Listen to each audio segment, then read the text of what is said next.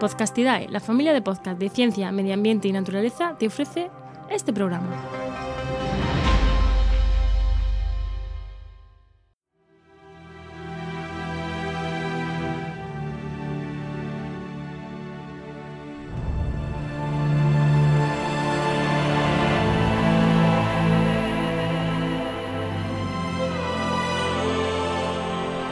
Atlas de la Biodiversidad con Álvaro Luna.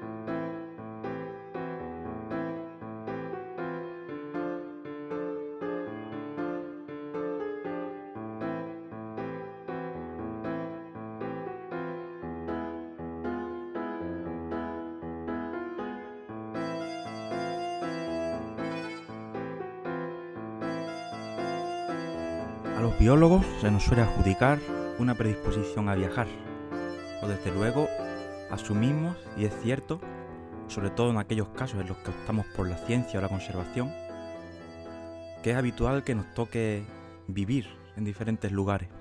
A mí, entre otros destinos, me ha tocado Argentina. En este país tuve que hacer mi trabajo de campo de la tesis entre los años 2015 y 2018. Así que durante tres años pasé parte de la primavera y el verano eh, del hemisferio sur, equivalente al otoño-invierno de España, allí, casi cuatro meses por año, lo que suma un total de un año de mi vida en Argentina. Mi destino en Argentina era una ciudad al sur de la provincia de Buenos Aires, Bahía Blanca. Decir en Argentina al sur de la provincia de Buenos Aires es decir poco, porque la ciudad estaba a 700 kilómetros al sur de la capital del país. Pero la historia de hoy no transcurre en Bahía Blanca. Yo ya conocido años atrás, de niño, a través de documentales que siempre veía, que en Argentina se encuentra la mayor colonia de loros del mundo. Realmente nunca pensé que ver esa colonia iba a ser uno de esos sueños que se cumplen. Me, Argentina me parecía un lugar muy lejano, inaccesible para mí en mi infancia. Pero bueno, resulta que a veces los sueños se cumplen. Una vez en Argentina, solo era cuestión de encontrar dónde estaba ese sitio y tratar de ir. Y de nuevo tuve suerte, porque el sitio al que tenía que desplazarme para conocer la mayor colonia de loros del mundo estaba solo a 300 kilómetros al sur de donde yo estaba, en el límite con la siguiente provincia, Río Negro. 300 kilómetros de ida y su correspondiente vuelta no es un viaje que nosotros en España valoremos para ir y venir en el día, más bien es algo que pensamos para una escapada, un puente, algo organizado. Pero en Argentina, si no te lanzas a cubrir estas distancias, corres el peligro de quedarte en casa. No hay otra. Allí el concepto de lejos y cerca funciona de otra manera, no es igual que aquí.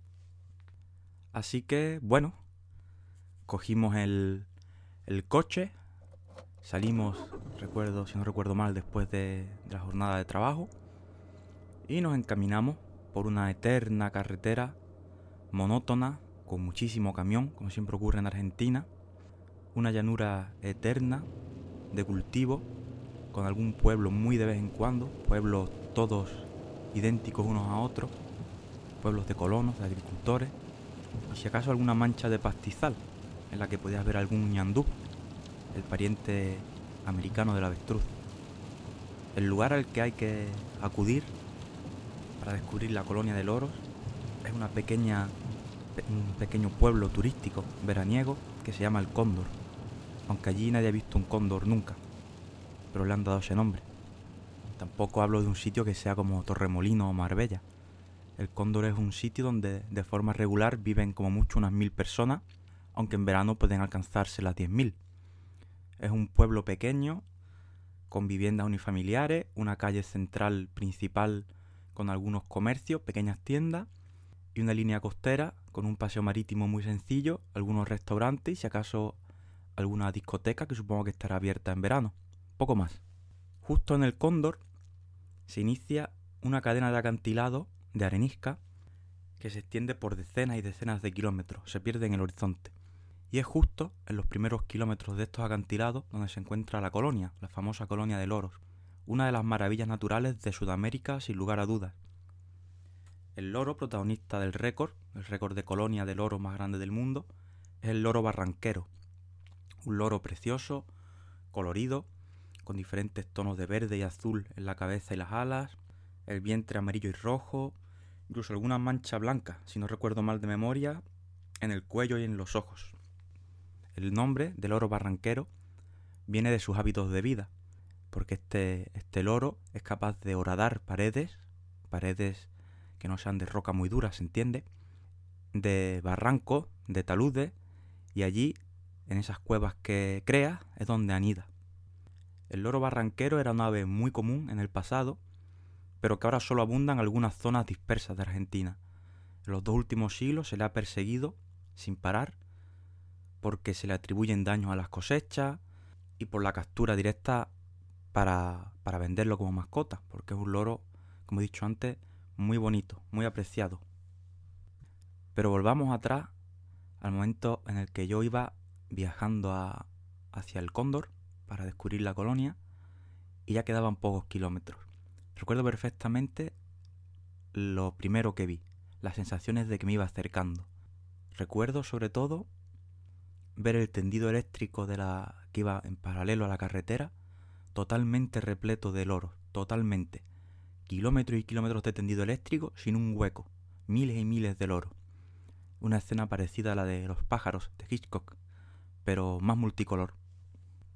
Pese a que la colonia está instalada en un acantilado, como decía antes, un acantilado costero en la playa, muchos de estos loros forman un dormidero comunal en el pueblo, en el pueblo al que yo estaba llegando. Así que lo primero que yo encontré fue un cielo lleno de loros atardeciendo que iban buscando sus posaderos en los que dormir. Posaderos que son los tendidos eléctricos de dentro del pueblo, árboles dentro del pueblo y tejados dentro del pueblo. Recuerdo el espectáculo visual y sonoro, un sonido ensordecedor, porque todos hemos escuchado el ruido que hace un loro, pues imaginad miles y miles y miles y miles de loros. Y no hace falta ni que lo imagináis, porque lo grabé, lo grabé y os comparto el sonido de lo que yo escuché en aquel momento.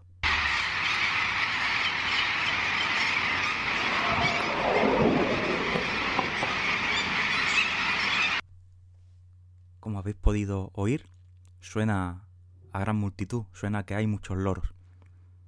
Para que os hagáis la idea de la importancia de la magnitud de esta colonia, solo en el primer kilómetro de acantilado hay 6.700 nidos activos y en total se estima que esta colonia de loros gigante llega a los 35.000 nidos. Por lo tanto, pueden calcular cuánto supone eso, el número total de individuos y sumarle los pollos que cada año nacen y se incorporan a la población, esos jóvenes. Y por cierto, estos, estos agujeros que, que dan un aspecto tan peculiar al acantilado, totalmente agujereado, también son usados por otras aves. Los loros son en este sentido ingenieros del ecosistema, ya que crean posibles nidos o madrigueras para otras especies.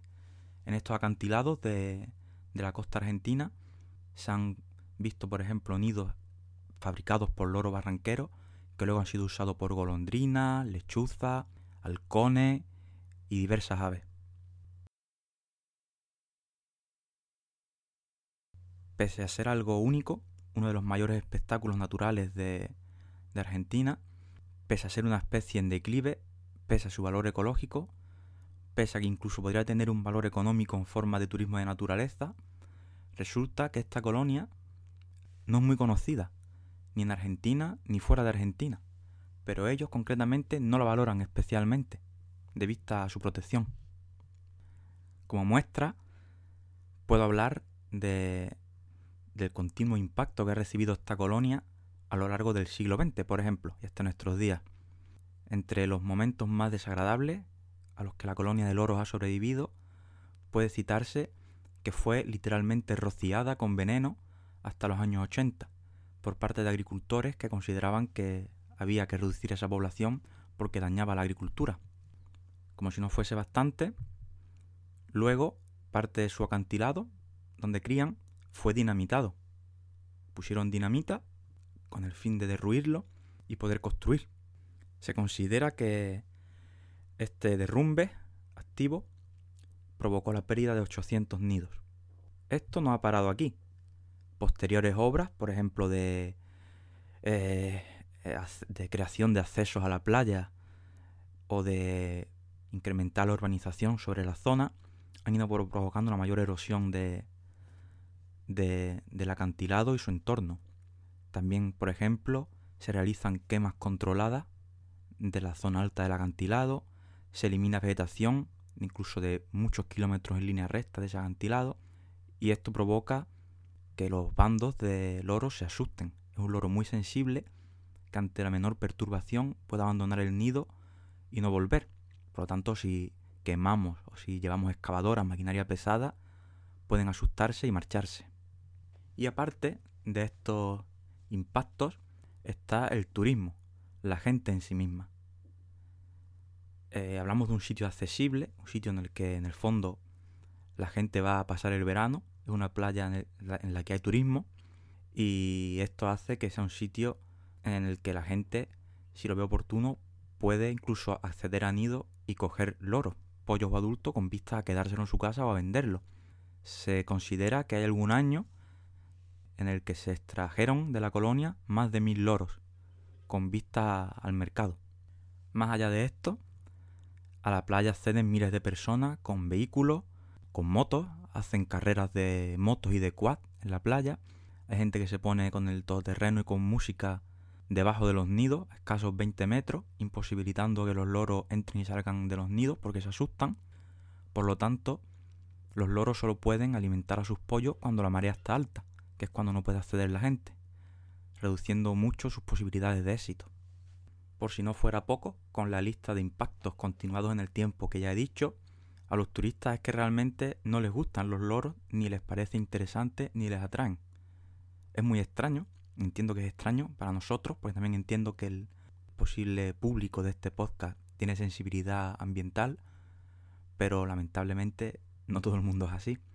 Estas personas tienen un patrimonio único en el mundo, tienen un lugar que con una ordenación de lo que se hace allí podría ser atractivo y dar incluso dinero a la zona, pero no, no es así. Incluso hay gente que tira piedra a los loros para que los dejen en paz mientras están tomando el sol y que hacen todo lo posible para que los loros no estén allí. Dicho esto, también es cierto que la colonia está protegida.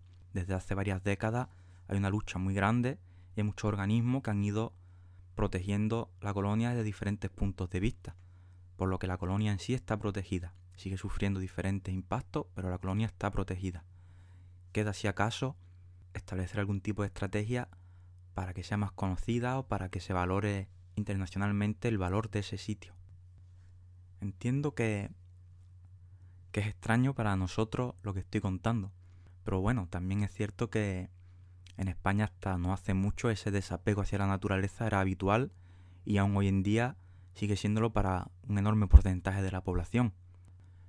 Voy más allá, mi reflexión va más allá.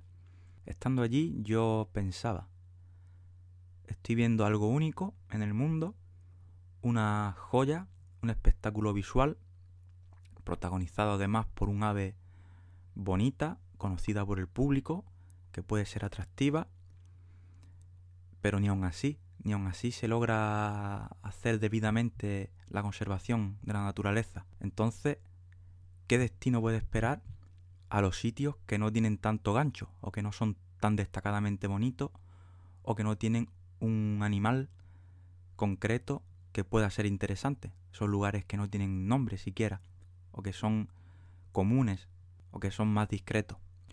Es complicado, es complicado. Pero al final uno termina por comprender que para conservar este sitio, este tipo de lugares, se necesita una mezcla de, de lucha ciudadana, voluntad política, mucha educación y protección por ley de ese lugar. y aplicando las leyes realmente, que se perciba que ese sitio está protegido y que hay ciertas cosas que no se pueden hacer y realmente no se hacen. Y de nuevo, más reflexiones que me hago. Si en España ya nos cuesta convencer a la gente o que se hagan las cosas debidamente, ¿qué hacemos en lugares en los que ni siquiera hay posibilidad real de, de hacer conservación de forma seria, en los que está habiendo un declive enorme de la naturaleza, pero hay necesidades, no hay una educación básica y ni siquiera hay una política seria a la que poder acudir para cambiar situaciones negativas. Sin duda son muchas las preguntas que tenemos que hacernos. Y que los que trabajamos en esto de la biología tenemos que hacernos también, porque no todos los lugares del mundo tienen la suerte de poder trabajar en conservación debidamente.